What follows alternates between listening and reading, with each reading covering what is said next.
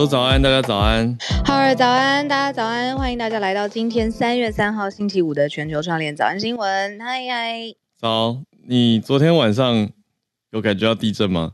完全没有什么，所以你睡得还不错啊？啊，在呃快要一点的时候，快要一点，对，没有没有没有，快要一点应该。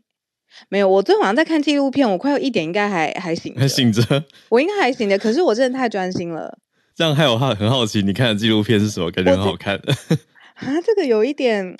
嗯，可以讲吗？好，我觉得可以，因为是恐怖的、哦，不是恐怖的，不是恐怖的，哦、就是我在看一个关于死藤水的纪录片。哦，是奇，嗯，奇特的，奇特的。然后他不是去解释他的那个什么化学的，嗯，那种呃分子啊，精神反应，对，不是这种，不是男的，是说为什么就是现在这一类的研究这么少？对，哦、然后。呃呃，比较少，然后还有人类的心智的边界到底在哪里？是不是可以透过这些他们叫做什么 psyche 什么 delic 是不是？呃、就是迷幻迷幻的类型的物质去探索它的边界，还有一系列的这种访谈。我昨天看的很入迷，因为我完全不知道 就是这个世界这样子。对，那你讲的好像很好看，很好看，很好看，真的很好看。他们去访问就是最。部落或者是原住民的，他们有人说是萨满，有人说是导师，有人说是药师，嗯、去访问他们说为什么会踏上这个旅程，还有他们实际帮助的人。嗯、对啊，嗯嗯，哦哦，所以我就是因为这个错过了地震，对你就是入迷到，因为那个地震其实并不小。嗯，我我真的是在睡前大概一两分钟的时候发生这件事情。嗯，就昨天难得算是又有一点点晚。睡，但是就一点快一点了嘛，那我就觉得嗯，蛮明显的有感地震诶。是嗯，震央在哪里啊？宜兰，宜兰哦，宜兰的南澳，南澳，对对对，对啊，那是规模有到四点九，而且最大震度有到四级。台北这边应该是大概两集，我看一下哦，一集哦，台北是一集，可是怎么这么有感？我跟你讲，有感到什么？有有感到我我。有感到我马上开脸书，然后看一下大家有没有发文。结果严批就发文了，炎亚伦有发文，炎亚伦就严批的地震教授啊，炎亚纶就秒发哎、欸，重点是他秒发，就是几乎是一地震，我觉得那个刚还没震完的时候，我就开脸书，然后他是第一个，就是零嗯刚刚发文，他就写有感两个字，他是不是有了一个 AI 的 tool 帮他做这些事啊？要不然他每次都超级快。对，我也觉得很惊人，对对，因为超好笑的是，底下有人留言，嗯、还有人分享他那篇两有感两个字嘛，然后写说，嗯、如果不是严批发文的话，我其实以为只是自己头晕而已。对啊，严批蛮可爱的。哎、我最近有看到他的作品，就是呃，我我与鬼成为家人的那档是那件事哦，那件事对，对那件事对啊，我有看到片名很难讲，他的作品票房非常好，我每次讲都怕讲错。对啊，最好笑的是我朋友上次讲成什么？哦，他正确的片名叫做《关于鬼与和我关于鬼和我成为家人的那件事》嘛，就会有人讲成关于我和家人成为鬼的那件事，我笑烂。我后来因为我每次都讲错，所以我就说鬼，就是哎那部片。对啊。对啊，对对对对，都是关于鬼也可以。对，看到原批的时候就觉得哇哦，对啊，对，蛮好看的。他各个角度，就是以一个 女生的审美观，他各个角度真的蛮好看，镜头上很有魅力。对啊，地震文也蛮 蛮博君一笑，我觉得。对，已经发展出一个很有特色的社群社群人物设定。哎，不过我可以再问一个，你觉得现代人呢？嗯，因为台湾已经算是地震不会说太太紧张了，这样子说对，对吗？是吧？那你觉得现在不太大的地震的发生的时候，大家第一件事情会做什么？像你，你刚刚说是开脸书看大家有没有发文，我觉得那是我的第二时间呢。我的第一时间脑子闪过的，因为有感嘛，有感地震，嗯、我我觉得有感到我在心里面想说，这个这次会震多大？然后在预期说我们房子会不会垮掉？你知道 我内心还是很自然的，顿时就是有个念头闪过这样。对，因为开始有感以后就觉得，哎，这是有有证哦，就会觉得接下来会发生什么事，开始闪过很多剧情。然后想说要去开大门吗？要冲出去吗？嗯、然后现在的衣服状态 OK 吗？然后要带钱吗？这些的要带钱，对，就闪过这些东西。可是下一秒就是，嗯，哦，没事，没事然后开脸书看一下，对，这是我的第二时间。我觉得大家应该很像吧。嗯我的第一个反应动作从以前到现在都没有变，就是地震的时候是我会打给我妈妈，那已经变成是就是我们家里的一个习惯了，就是有点像是我打给他可能很快，嗯、他就说啊没事了，别担心，我就说哦没事，好，挂喽，嗯、这样这样大概两秒左右，对。然后这样，昨天是我是没有感觉，所以我没有打给他。平常如果有地震，这已经变成我们家一个约定俗成。反正就是平常也没时间 打电话，那不如就是地震来的时候，哎、嗯，赶快 call 一下这样子也不错，这种关心。对，如果震更大的时候，我就会到家族群组去发文关心。嗯，对啊，两边家族的大家，对啊，对。真是还好啦，这个结果还好，没有震很大，也没有传出什么灾情，那就是太好啦。对，对啊，好，所以这是我们今天社群跟大家轻松聊聊天。那礼拜五了，明天休息了，对，所以今天前面也跟大家轻松聊一下。那今天的选题呢，也是一样，我觉得有丰富，那也有轻松一点的，跟科技却相关的。嗯，好，我们就先一题一题来跟大家讲一下大题。好，今天第一大题是来到 G20 这个二十国的一个峰会里面的外长联合声明发出来的，但是应该说不是发出来，是难产发不出来。那到底为什么会这样呢？有哪些议题？我想长期在听早安新闻的听友应该已经可以预测到是有哪些东西纠结，没有办法有共识了。我们待会来讲。那第二题则是南韩的题目。南韩总统尹锡悦他来强调美日韩的合作，这个算是嗯持续关心这个东亚的地缘政治，那延伸到美国这边去啊，日韩之间这这几年近年的关系似乎真的是逐渐有在改善，现在还提了美日韩的合作。那第三题则是关于台湾有一个智库公布的自由指数。台湾是来到史上最佳的成绩，大家有感觉到台湾很自由吗？那最后一题则是日本的用 AI 来监测寿司之乱有没有用呢？已经开始实行了，我们就来一题一题的跟大家分享。我们先从 G20 开始讲起，这个难产的点，嗯嗯，好啦，很明白，就是乌俄战争。对，而且。这个 G20 啊，是在就是三月一号的时候是在新德里，嗯、呃，是外长会议，然后以一个迎宾迎迎来呃迎接的晚宴的方式。那通常呢，呃，比如说为期一天到两天，外长开完会之后呢，通常都会有一个，比如说呃联合的声明或者是一个书面上面的呃文件，让大家知道哦，这次的这个外长会议主要谈的内容跟最后大家达成的结论方向要往哪里去努力。结果没发现呢，其实有台湾的代表的呃媒体代表在呃记者会上面去问说，诶，有没有谈到台海的局势，还有 G20 或者四方安全对话？我们之前说跨的这件事情有没有新的作为？然后结果是由印度的外交部长简短的回答，应该是针对台海局势啦，说诶这个议题没有办法被讨论。不过全球的外长，对，我心已经先凉了一半了。对，呃，全球的外长他们，sorry，不是全球，G20 的外长，二十国集团的外长，嗯，一起。那现在的确，刚才浩尔的意思就是说，大家长期听早安新闻会知道，乌俄战争还是一个非常重点，在国际上面会需要讨论，会需要确认方向，还有怎么落幕的一个重点议题。结果就是在这么重要的议题上面，嗯、呃，轮值的主席他就直接出来说，由于某些国家他也没有点破，某些国家。实在是没有办法就乌俄的议题上面达成共识，所以呢，最后外长会议竟然没有发布任何的联合声明，也就是我们标题上说的难产。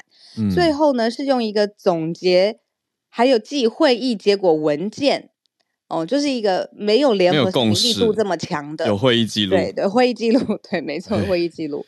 然后，呃，还还去加注说，哎，哪些外长们同意什么地方。有些地方呢，这个会议记录写出来，也有部分呃国家没有合意，用这样子的方式呢，去让大家知道这个 G20 这一次的外长会议在聊什么。那所以大家都直接最重要的一个结论就是，这乌俄战争这件事情在二十个国家里面还是没有一个结论，所以连外长的联合声明都发不出来。嗯，这个实在是蛮尴尬的。而且说起来，这次轮值主席国印度，印度本身在乌俄战争的题目上也一直是站在一个比较模糊的位置。嗯嗯，所以他刚刚讲到主席说到的某些国家无可调解的旗舰。我想其实也包括印度吧，就在。当然也是，嗯，嗯，对，因为就是他的他想要两两边中俄的这个阵营，跟简单来说就是呃，比如说美国或欧洲国家的阵营，他其实都希望不用特别的说破或选边站。嗯，虽然它被放在 QUAD 里面是非常重要的一环，也是整个印太战略当中很，你看印太战略就以印度为主了嘛。嗯，对。那呃，同一时间，其实俄国的外交部也有出来声明哦，就是说，因为现在 G 团你在开嘛，那所以俄国的外交部他们也有呃一些话想说。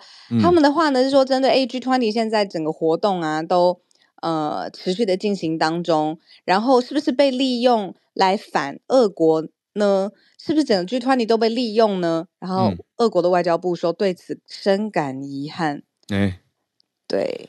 哦，我觉得可以看更细一点。我们这边看到文件啊，嗯、因为刚刚讲的那个会议结果文件，其实总共写出了二十四个段落。最后我可以跟大家小补充一下，嗯、这种国际会议做的会议记录，因为我我曾经去做过，嗯呃，就是通常一个段落是一个重点，所以它二十四个段落里面，二十四个重点呢？对，二十四个重点嘛，嗯、等于会议当中讨论的大概二十四个大题。那也可能开头结尾是一个总论或者是结论，嗯，所以二十多个啦。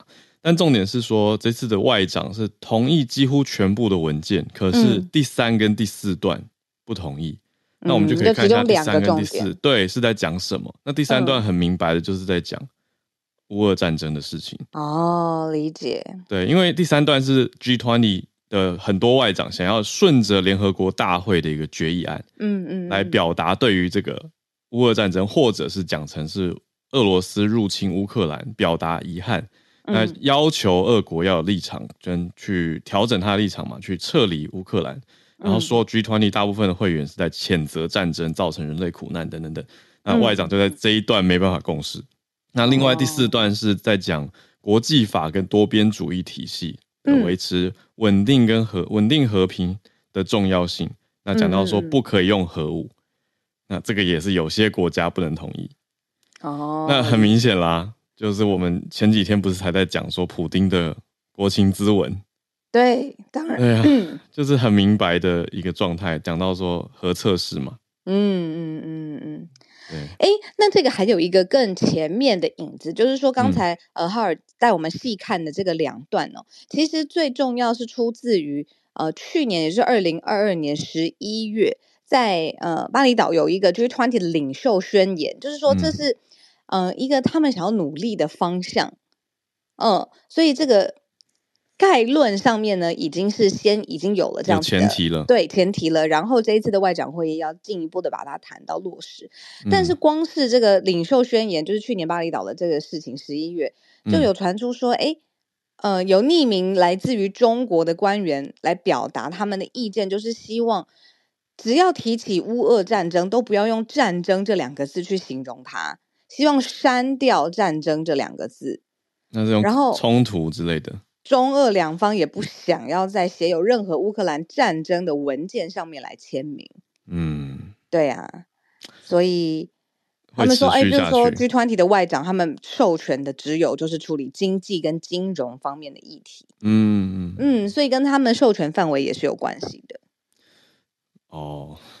这个是一个说法哎，我觉得授权范围对啦，就是以授权范围来讲是合理，可是实质上就是很尴尬，因为我觉得战争看起来还在持续嘛，那 G20 这类的国际金融合作会议一定也还会继续，嗯嗯，那就还表示我们持续会看到类似这样子的新闻跟消息。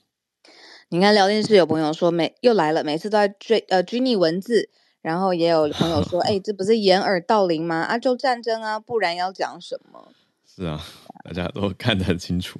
嗯，这个是呃国际政治的一个题目。那当然，这个不是最新最最新发生，但是从他们的联合声明都发布出来，也知道在议题上面，现在其实全世界还在逐步的要凝聚共识过程中，还没有完成。嗯、对，那你看乌俄战争这个热战正在对战当中的，都在这种国际会议上面等于被晋升或者无法共识。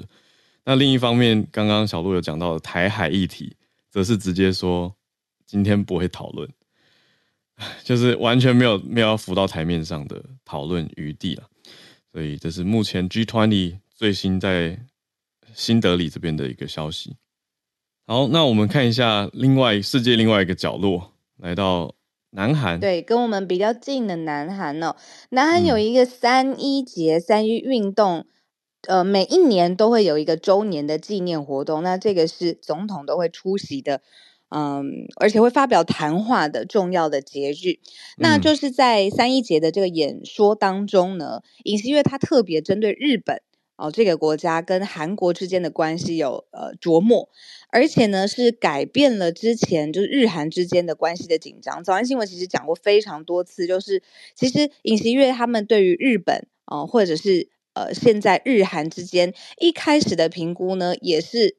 呃，稍微的紧绷的，但是反而是在这个三一节的演说当中，也是因为说：“哎，日本已经从军国主义的角色变成有办法跟韩国一起去享有普世价值的合作伙伴，而且呢，在经济安全还有全球的问题上面也展开了积极的态度。所以，他接下来也就是说，希望可以有具体的合作来改善日韩之间的重要性。”而且是特别把日本称为是重要的伙伴。嗯、日本经济新闻就评论，就是说这个谈话非常重要，就是等于是向所有的韩国人说明，现在跟日本政府的合作需要加快脚步，而且南韩这边的政府也示出了善意，要合作解决哦之间可能会有存在的问题，比如说之前有说强征用呃公啊公民不是就是用工啊工人哦工人。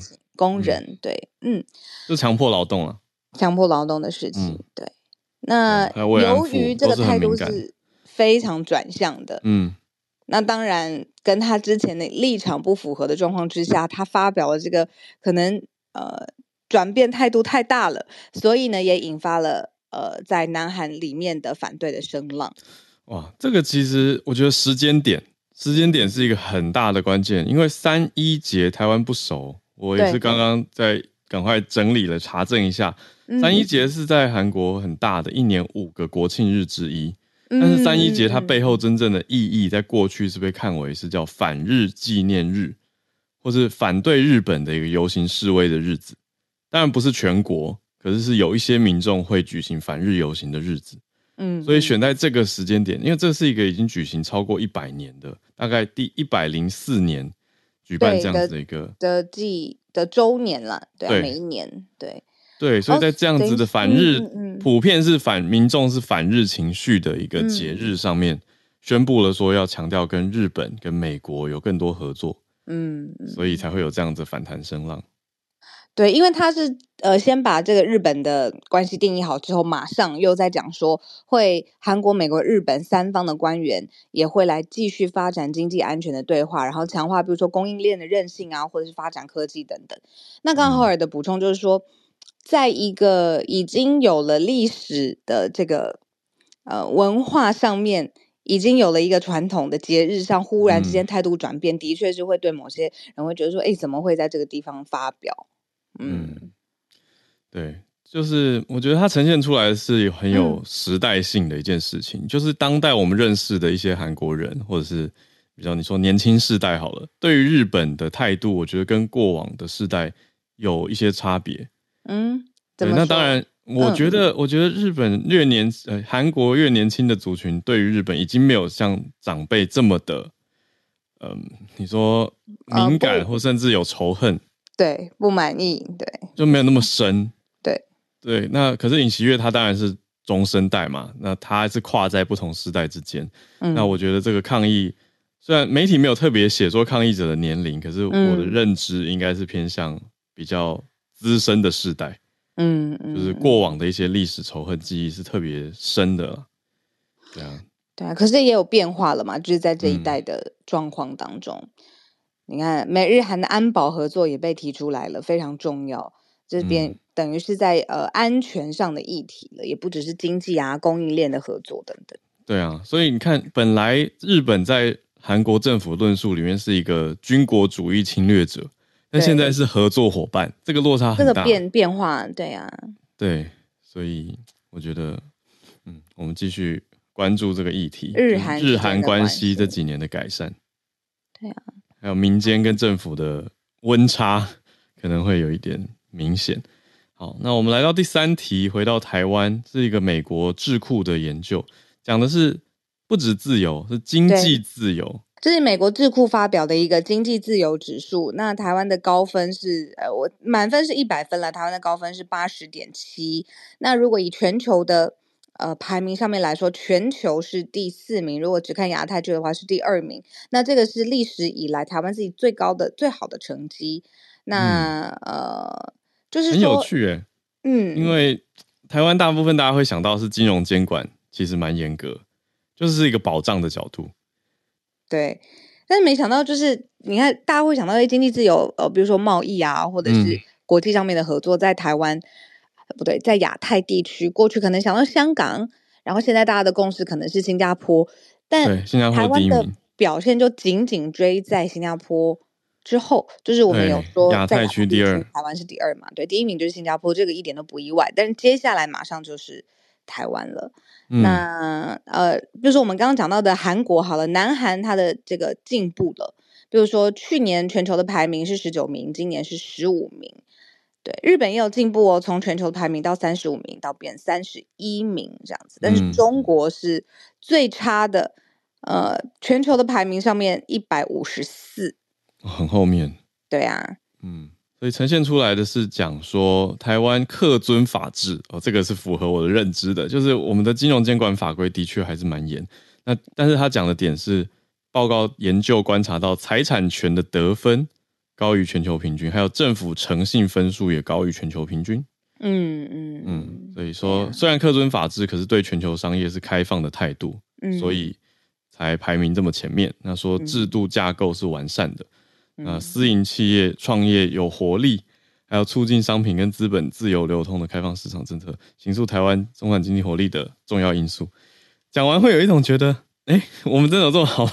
对不起，对，对于这一题，你说关于什么一些生活啊、宜居方便啊、便利、治安什么，我都我都一般会直接同意。可是这个，我就觉得我们有这么好、喔，就是在商业自由、贸易自由、货币自由、财产权跟政府开支。这些分数都很高哎、欸，哎、欸，搞不好跟其他国家相较比起来，哦，就是搞不好没有比较没有伤害吗？对，没错，就是在我们在这里，比如说你说中小企业的经营者，或者是每次跟银行交涉，可能大家都有不同的经验，但是这些面向上，尤其是以货币啊、呃财产啊、政府开支，你刚刚讲的这几项嘛，搞不好是跟世界上面比起来，嗯、台湾表现没有我们觉得说，哎，问题重重，反而是很高的分数，好吧。就是因为这几年，我会觉得 开户越开户越来越难了，就觉得还是很传统啊，开户这件事。当然，可是其实严格是好事啦，要不然会滥开户，有可能更多问题嘛。然后只是我会想到相对应的这些金融诈骗啊，等等这些事情，也因为经济自由某种程度上，所以才会有办法会一直持续的发生。因为我们看台湾是第全球第四名呢，真的很前面呢。我们紧接着只在新加坡第一名嘛，瑞士第二，爱尔兰第三，再来就是我们了。爱尔兰真的是很很特别。然后呃，我不是说呃，朋友在就是呃，比如说可能爱尔兰有生活经验的回来，有一直说自己自己的这个经济自由、贸易自由是呃向全世界开放的。嗯、那浩尔刚的重点就是台湾是紧接着在这三个国家之后。对对，我们领先接后面的纽西兰、爱沙尼亚、卢森堡、荷兰、丹麦、瑞典哦。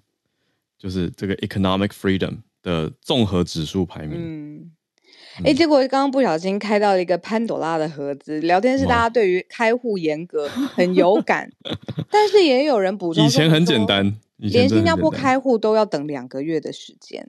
两个月哇，哦，好吧，所以这是正常的意思就对了，就是小鹿刚说的，没有比较，没有伤害。还有说日本开户更难，特别对于外国人想要在日本开户更严格。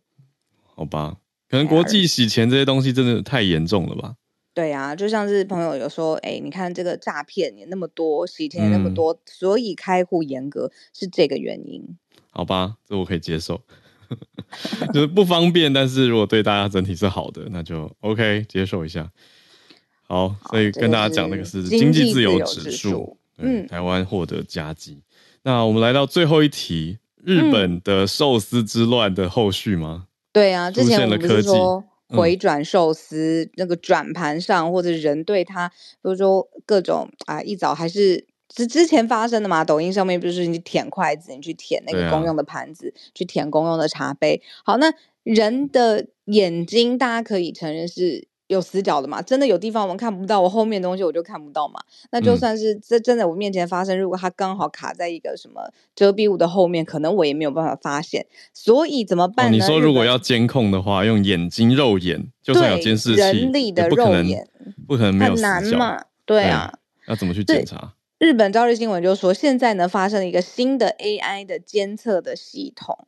然后藏寿司呢，还有以及各大的餐饮店呢，已经开始宣布这个已经正式开发出来了。这个专门是去侦测什么？转盘上的可疑的动作，它是透过一个摄影的系统去分析，说，哎，这个动作不像是大家在吃寿司的时候会出现的回转寿司会出现的行为，哦、然后就用 AI 去判断说这个非常非常可疑。那当然。这个原来会有的，比如说摄影机啊，或现场的记录的画面，透过这样子 AI 侦测之后，你可以大幅度的去筛，说哪些人是安全，你不需要一直去看他；哪些人真的出现了可疑的动作，你要特别注意。等于是设定一些一些影像判定的模组，没错，去侦测特定的一些画面的组合，比如说手往什么角度去摆的时候，可能很可疑啊，或是。怎么怎么拿盘子的动作，这个等于是，而且我再跟你说，嗯、就是这个啊，影像去分析它，其实早在二零二一年，就是这个寿司回转之乱之前，嗯、等于说两年两三年前了，这个 AI 去分析这个摄影动作，早就已经应用在回转寿司店了，吓死！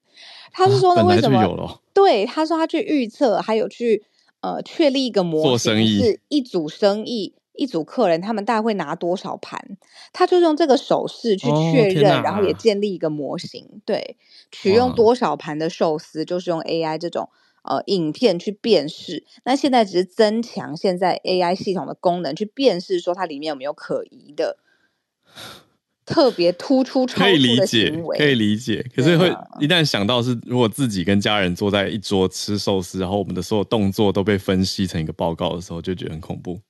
嗯，对啊，就是因为可能手拿的速度变慢，代表快吃饱了，或是犹豫，就代表快吃饱了。可能一开始拿很快，这都分析得出来吧？有，或者是我伸出来的手又伸回去，他就说啊，这个这个味道可能要再加强一下，或是什么寿司摆盘的视觉不够吸引人之类的。那我们刚刚讲的是日本很有名的连锁回转寿司店，叫做克拉斯喜，就是藏藏藏寿司。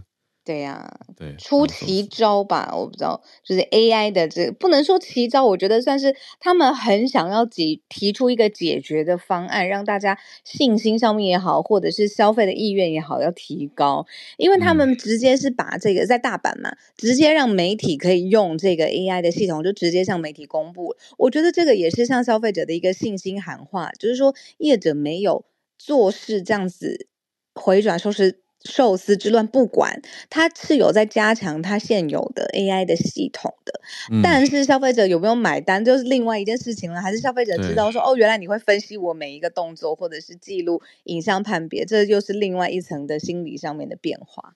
对，而且现在其实也，嗯，就是有很多相对应的改变嘛，包括我们之前讲的寿司郎，他现在直接就是不让大家回转了，就是让你用单点的嘛，所以。就是很多相对应的变化，但是我还注意到一个很大的特点是，除了 AI 视觉判定以外呢，还有寿司盘的抗菌盖会去侦测。诶，就如果有人把那个抗菌盖打开，可能又盖回去的话，马上就会总部会响铃。诶，然后每两两个总部，他们的寿司啊，呃，这现在讲回くら寿司，藏寿司的总部在埼玉还有大阪。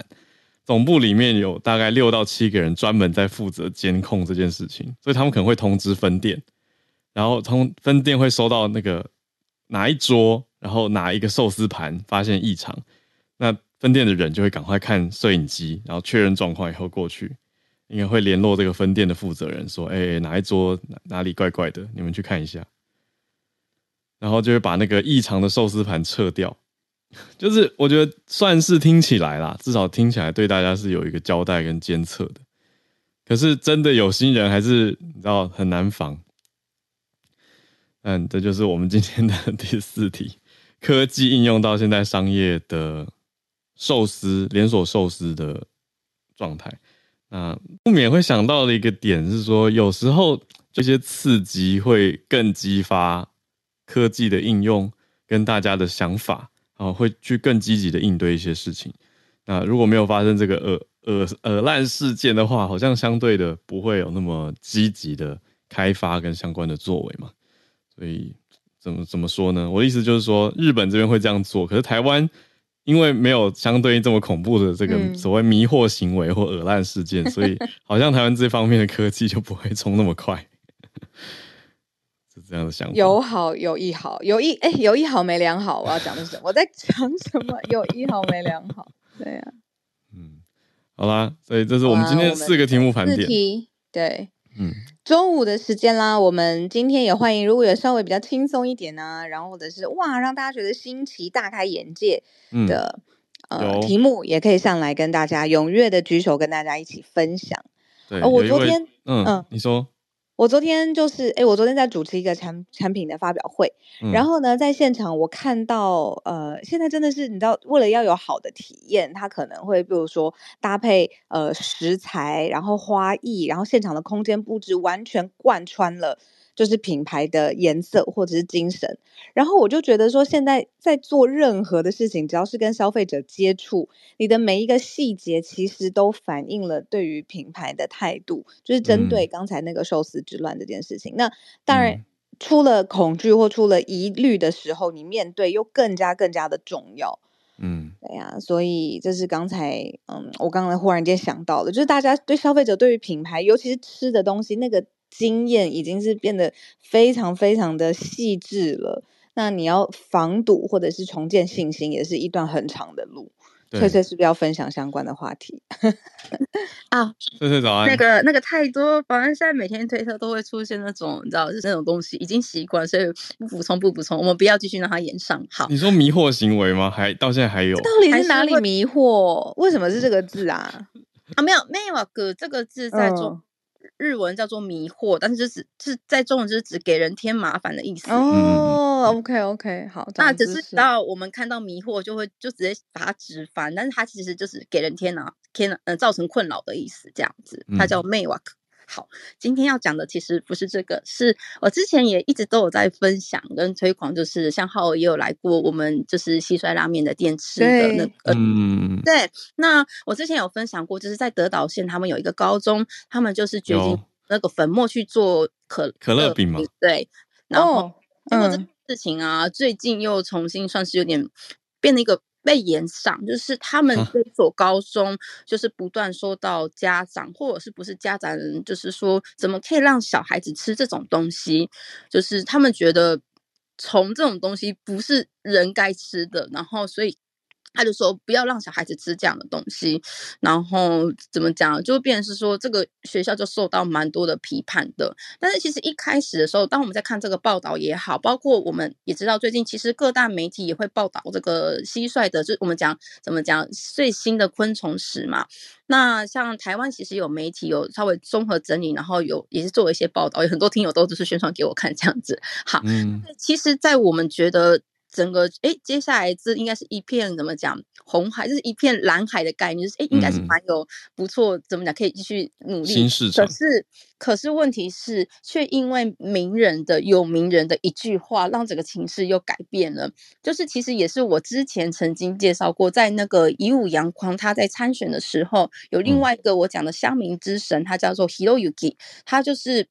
呃，他非常有名，他的追踪，嗯、呃，推特应该是两百多万，我没有记错的话。然后他最近就是贴了一篇二零一二年的报道，然后就说，嗯、呃，就是好像在美国有一个吃昆虫的大胃王比赛，结果第一名的人当天好像就是死掉了，他就觉得哦，吃昆虫这件事情呢、嗯、很危险，就是叫大家不要乱。嗯，对。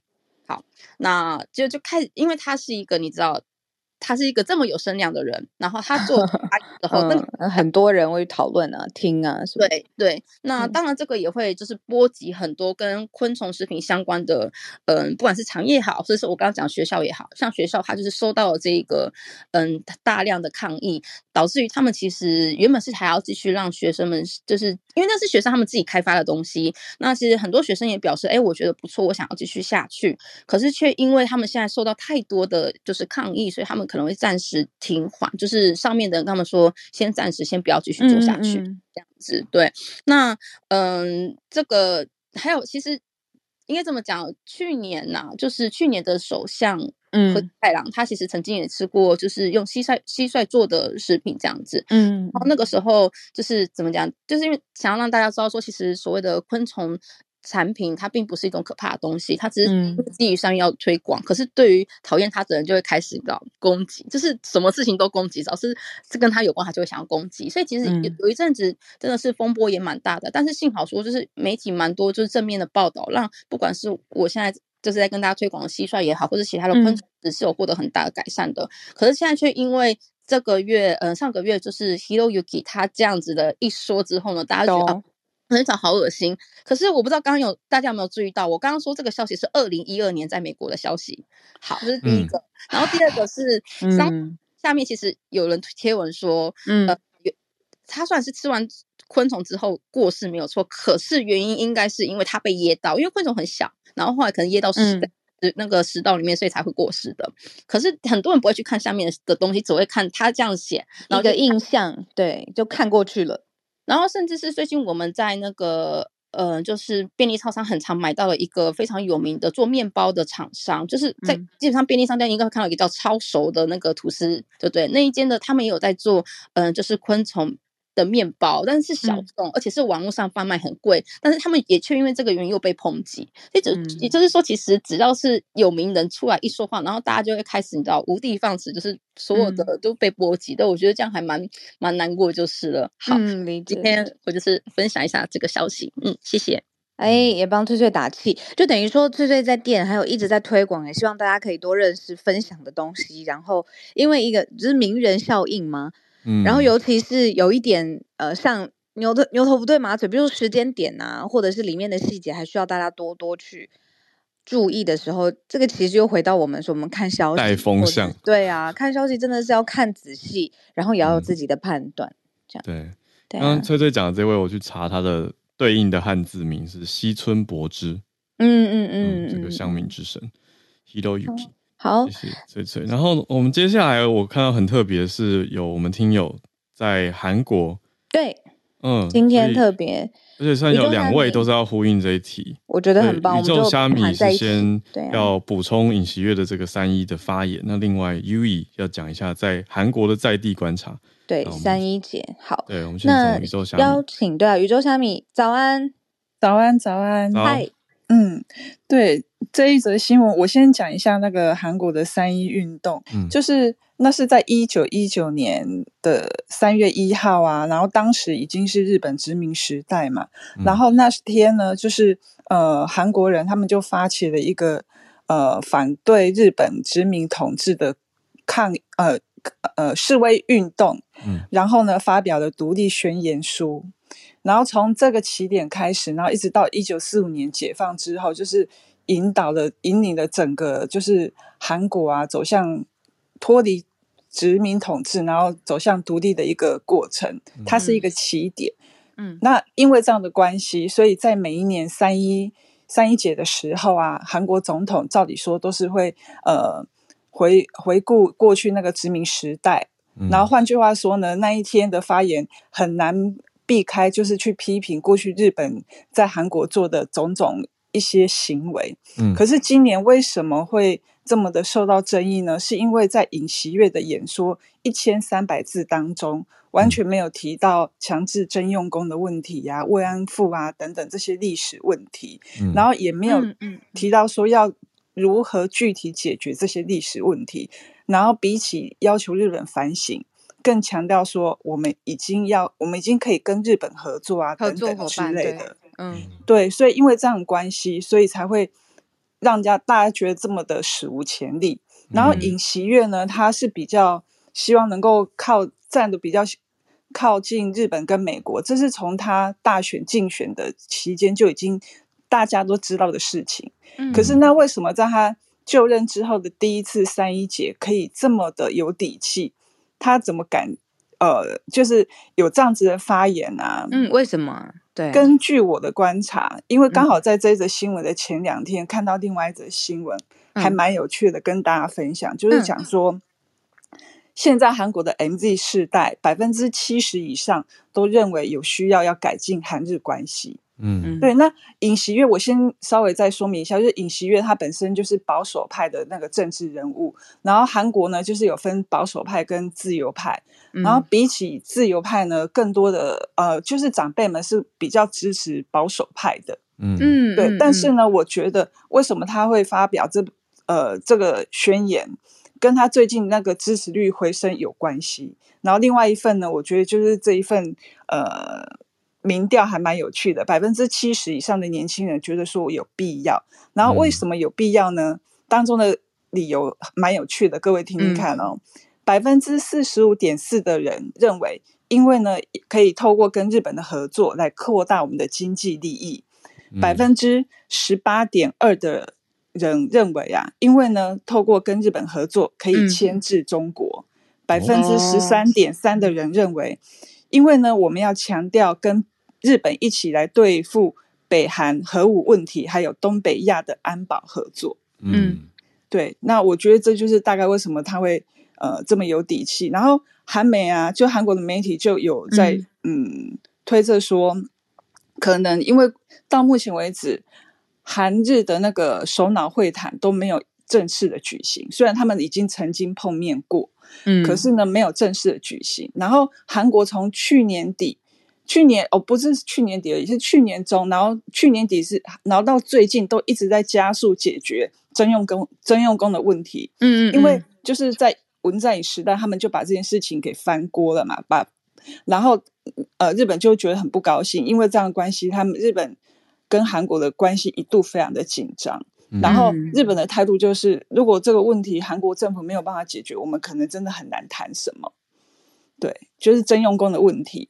然后呃，从去年底到今年初，一直到前这个三一节的前两天，外交部长朴正，韩国的外交部长，他都还在一直亲自的处理这个问题。嗯、对，所以韩美就推测说，哎，加上这个三一的三一节尹锡月的发言，有可能已经快要可以。达成就是韩日之间的那个首脑会谈，嗯，哦，至少两方先，嗯嗯，友好的一个方向。哎，宇宙小米，你刚才有说，就是你之前刚好看到他的民调，就是尹锡悦的民调，你是说他是往上的，就是说他的支持度是提升。可是我也一直有看到，就是大家都说啊，尹锡悦的这个支持度，还有现在大家的满意度是很差，他很可能会就是面临很大的政治风暴。所以我。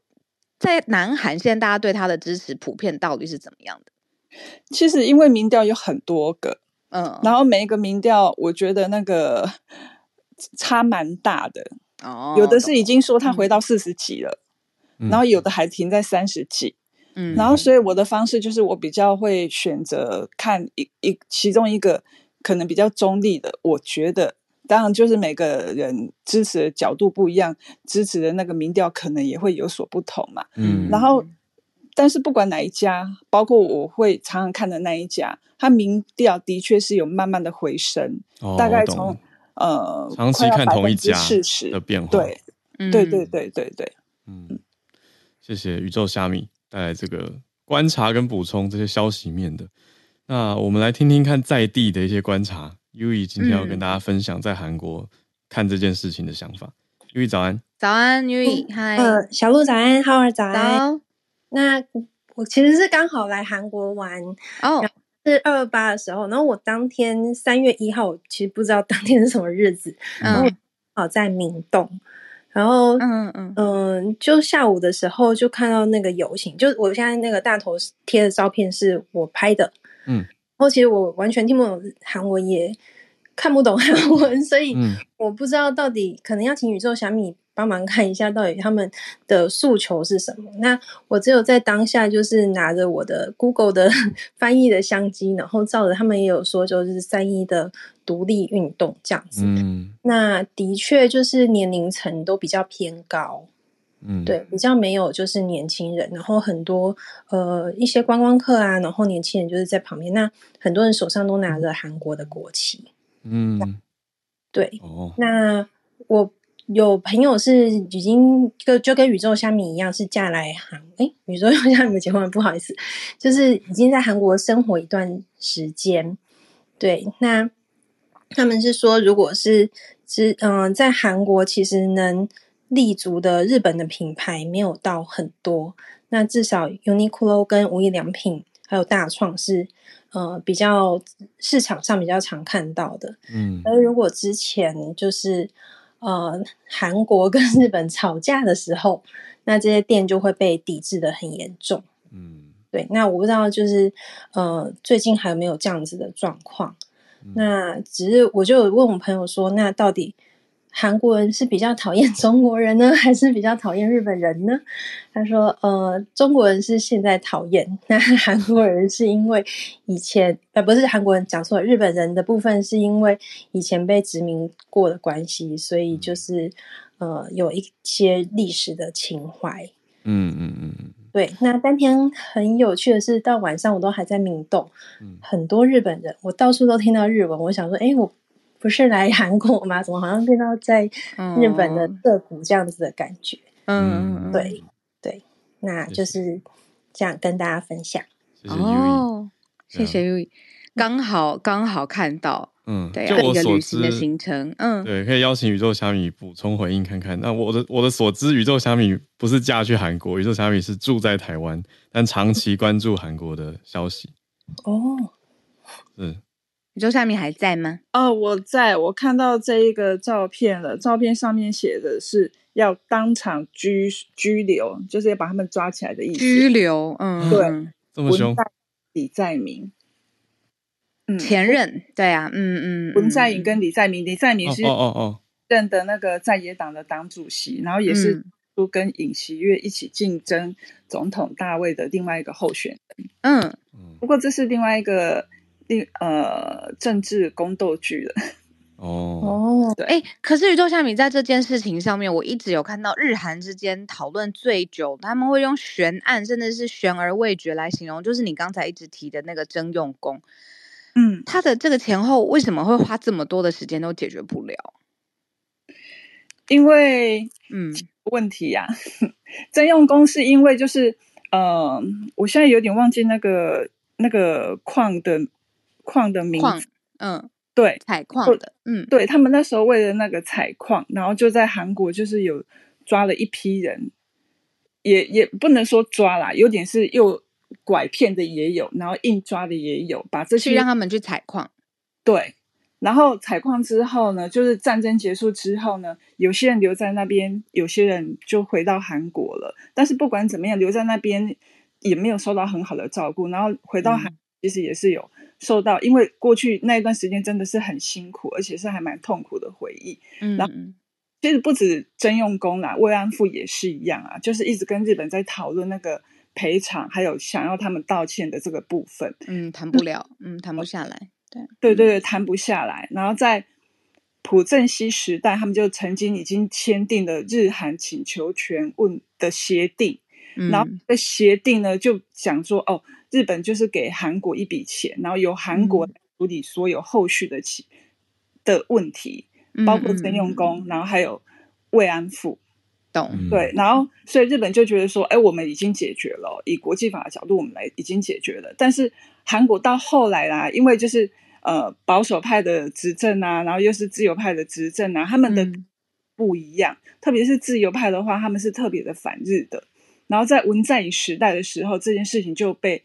整个翻案了，嗯，是因为就是有那个征用工的家属嘛，然后他们就想说，国家那是国家的层次，那我们以个人的层次有没有可能去告日本，然后要求日本另外再赔偿？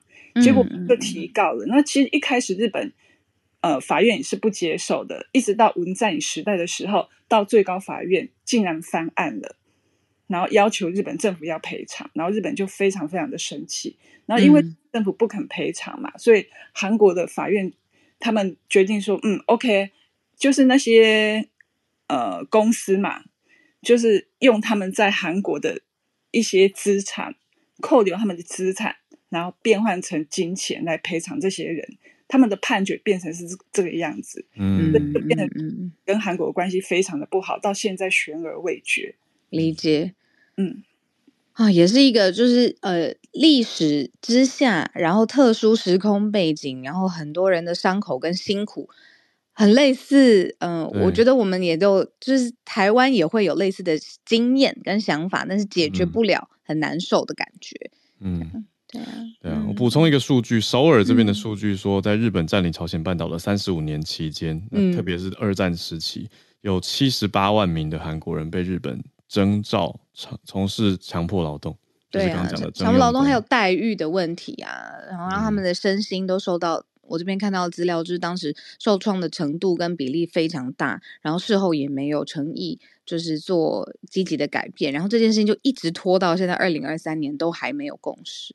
嗯，所以这个纠结就是我们刚刚讲的这些，反映出的为什么会有对于他的总统发言这么反弹的事情。嗯嗯嗯。好，那我们再继续连线，非常谢谢宇宙虾米跟 U E。那我们再连线到台湾这边的大学生代表 Kitty。Kitty 早，大家早安。今天跟大家分享一下台湾目前最新的猴痘疫情呢。嗯，卫福部疾管署在三月一号，也就是前天的时候，公布了两位没有旅游以及接触史的猴痘案例。那分别是在新竹县以及高雄，就是南北都有。那这也是台湾首见的本土的猴痘啊，呃，猴痘案例。而这其实是台湾目前在境内确定到的第六以及第七例猴痘病例了。那前面的五例都是境外移入的病例。哦。嗯，目前疾管署已经框列了总共二十五位的接触者，他们需要去做二十一天的健康监测，包含了他们要自主到疾管署的网站去回报体温及活动状况等等，还有要避免性行为和捐血，其实就跟我们一般大家 认知的健康监测是差不多的状况。嗯。那目前疾管署的发言人是表示说，猴痘的传播很可能是受到了呃疫情逐渐降温，然后各国的边境都开放等等原因，导致它就是扩大了一步，有一个隐藏的传播链啊，并为为了应应就是本土本土的病例，他们也在这两天就是紧急召开了一个专家会议，但是目前会议应该是还在召开中，他们是从昨天傍晚开始的，嗯。那这个会议，他们讨论的重点之一就是他们是否要扩大铺路前预防的接种对象的建议。因为目前台湾的猴痘疫苗是只有提供给操作猴痘培养实验室的人，以及病例的亲密接触者，或者是这些实验室身边的呃可能亲密接触者会去做接种。嗯，呃，台湾目前的话，猴痘疫苗的存量是一千一百剂，然后药物是有五百人份。啊，疾管署也有表示，接下来会去联络药厂征购疫苗，但是详细的采购计划也要一样要等他们的会议召开结束之后才有办法去做确定。嗯，啊，大家都知道，台湾从一九七九年以后就没有再接种，就没有再做天花天花疫苗的实打嘛，所以我本人也是没有打过天花的。嗯，那现在也有民间团体在呼吁说，就是可以去仿照香港的的防疫做法。嗯，那我查到的资料是，他们目前是他们香港的防疫做法是，他们会打两剂的疫苗，但是如果你有打过天花疫苗的话，就只要打一剂。哦，而且他们是就是自呃也有民间团体是建议去自费施打疫苗这样子的状况，但目前都还是要等就是政府方面去做更多的回应。所以还在开会，还没有决议。对，他们从昨天傍晚开始，哈，目前是还没有任何记录出来的。了解。对，那以上就是今天的分享，谢谢。谢谢对，首次出现本土的案例了，是蛮大的一个事件，大家要再关注。那我们今天最后连线的听友是 Joey，Joey 长期关注影视的发展趋势。Joey 早安 Hello，浩尔小鹿早安哦。时间剩不多，我快速分享一下。今天要跟大家分享一种很特别的植物，它特别容易从电影院的地板中长出来哦。那台湾我们统称为爆米花。哦，这个是怎么？聊到这个部分呢，其实大家现在可能都开始回到电影院了，但是其实根据最近 AMC 就是世界最大连锁电影院的这个财报来看，它的亏损是不断的扩张的，最新一季就亏损了二点八亿美元。但是 AMC 的执行长在挽回这个投资人信心的时候，他的这个主要的宣传是：哎，我们的爆米花快要在沃尔玛上市了。就是你会发现说，哎，到底为什么爆米花跟电影院好像是？本来就应该要发生在一起，那这其实牵涉到很多的恩怨情仇，因为其实有一度爆米花是被电影院严格禁止的。那后面有一点点历史，我讲的快一点哦。其实，在那个上个世纪末，电影刚被发展出来的时候，电影是一个很廉价的象征，就是一般搭个帐篷，花五分钱进去看的这个形象。那那段时间还因为爱迪生公司的这一个。专利霸权导致电影都不能拍出长片，直到他输了这一个官司，被这个抗议通过之后，开始才开始有了这些长片。那开始有了电影长片之后呢，电影院想要多赚一点钱，不想一次赚五分钱，所以开始出现了一种大家可能，呃，我猜应该都没有经历过，但是在电影院里面看过，有一种形态的电影院叫 Movie Palace，就是它盖得非常豪华，很像是欧洲的建筑物。里面有高级的剧院、华丽的大厅、水晶吊灯，甚至于有包厢。那这个都影响了很多世界各地的这个一度的电影的风格。那如果你今天把电影院盖成这副德行，代表了什么呢？代表说你在里面就不能吃那种太麻烦的东西，不能在里面喝太麻烦的东西，不然清理起来会非常的痛苦。那那段时间他们为什么要盖这么豪华？一部分是因为说我就必须要多赚一点钱，那另一部分是因为说这个时间开始发生了有声电影的出现，嗯，有声电影这件事情，呃，才能够让观众开始比较不需要认不不需要识字就能够看，所以在这个阶段一开始会先是这个上流阶级的族群开始来到电影院，那他们也知道配合他们的喜好去做，那一直到了更后期。这个有声电影的普及开来之后，谁都能够进电影院，才又开始说哦，那我们不需要这么多。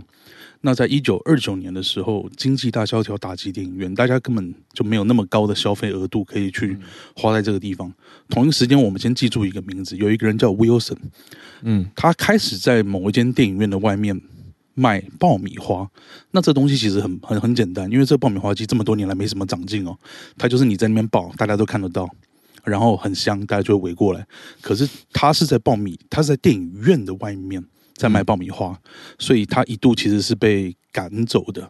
哦，那那段时间他号称一个礼拜他就能够赚四十到五十美元，但是同时一间电影院在那个时代可能一个礼拜只有二十五美元的票房，哇甚至于他的这个爆米花机就会被电影院没收被赶走。嗯，那又隔了一段时间哦，发生了什么事呢？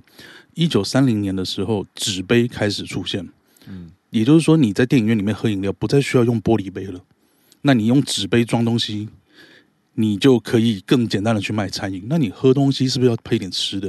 嗯，那这时候又因为一九二九年那个时候的大萧条，更需要一些东西来补贴电影院的收入，所以电影院开始说：“好吧，那我们就也来卖这个爆米花。”嗯，再加上一九五零、一九六零。电视的普及开始让大家都待在家看电视，而广告里面也鼓吹什么？鼓励说：“哎，微波炉发明出来喽，大家可以在自己家里吃爆米花喽。”所以大家又更加的把这个电影跟爆米花强入连接在一起。嗯，没错。然后再加上后面又出现了什么事情？一九四八年的时候，美国最高法院判决派拉蒙败诉，不可以再让美国的大的片场控制电影院，也就是说，电影院。呃，就金主又没了，他更需要自己努力的赚钱，所以又更加大了这一个贩卖周边食品的这个需求。那刚刚我们提到的那个人叫 Wilson 哦，嗯，他后来这个不再只是路边摊卖爆米花，他后来成立了一个公司叫 Holiday Inn，就是大家鼎鼎有名的这一个度假连锁饭店。连锁饭店，这个饭店集团其实旗下也有电影院，他就在他自己旗下大量卖爆米花，因为他说我当年绝对不可以再被夺走我的爆米花机，我就要在我的电影院里面就有爆米花机，所以这就加速了这一个爆米花的这个普及哦。那这个这件事情其实大家都觉得很有趣，就是哎，那是以前啊，但是现在还会这样吗？所以二零一一年的时候，美国学者做了一个研究，如果他把一些爆米花已经放了很久、过期，做了十四天了，放在那边，让 就是参观来看电影的观众看他们要不要吃，结论是，无论爆米花再难吃。观众还是会习惯性在看电影的时候看到爆米花就吃起来，太有 趣了。所以就变成是一个很神奇的制约，制约没错，大家就被制约了。即便就是你可能本来没有这个习惯，可是后来就被制约。那刚刚讲这段历史，嗯、有一部今天上映的电影，刚好有提到一些部分，叫《光影帝国》。没错，就是今天叫《光影帝国》（The Light of Empire），描述的是一间叫做 Empire Theater 的电影院的故事。嗯，那有部分提到这些内容。不完全是一样，那非画面非常的美，有入围奥斯卡最佳摄影，推荐大家如果有空可以去电影院看一下。是哪里的电影？美国的吗？在讲什么城市？哦，美国的城市我倒是忘了，嗯、一个靠海的，一个靠海的电影院，去看看画面。嗯，对，画面非常的美，推荐给大家，谢谢，谢谢。所以果真有一个星期五轻松的有收播题的气氛，气氛对啊，完全是。谢谢今天翠翠、宇宙虾米、Kitty、Yui 还有 Joey 带来的最后的这个爆米花题，谢谢你们大家的串联。对啊，谢谢大家，那就祝大家周末愉快。我们下周一早上回来，大家拜拜，大家拜拜。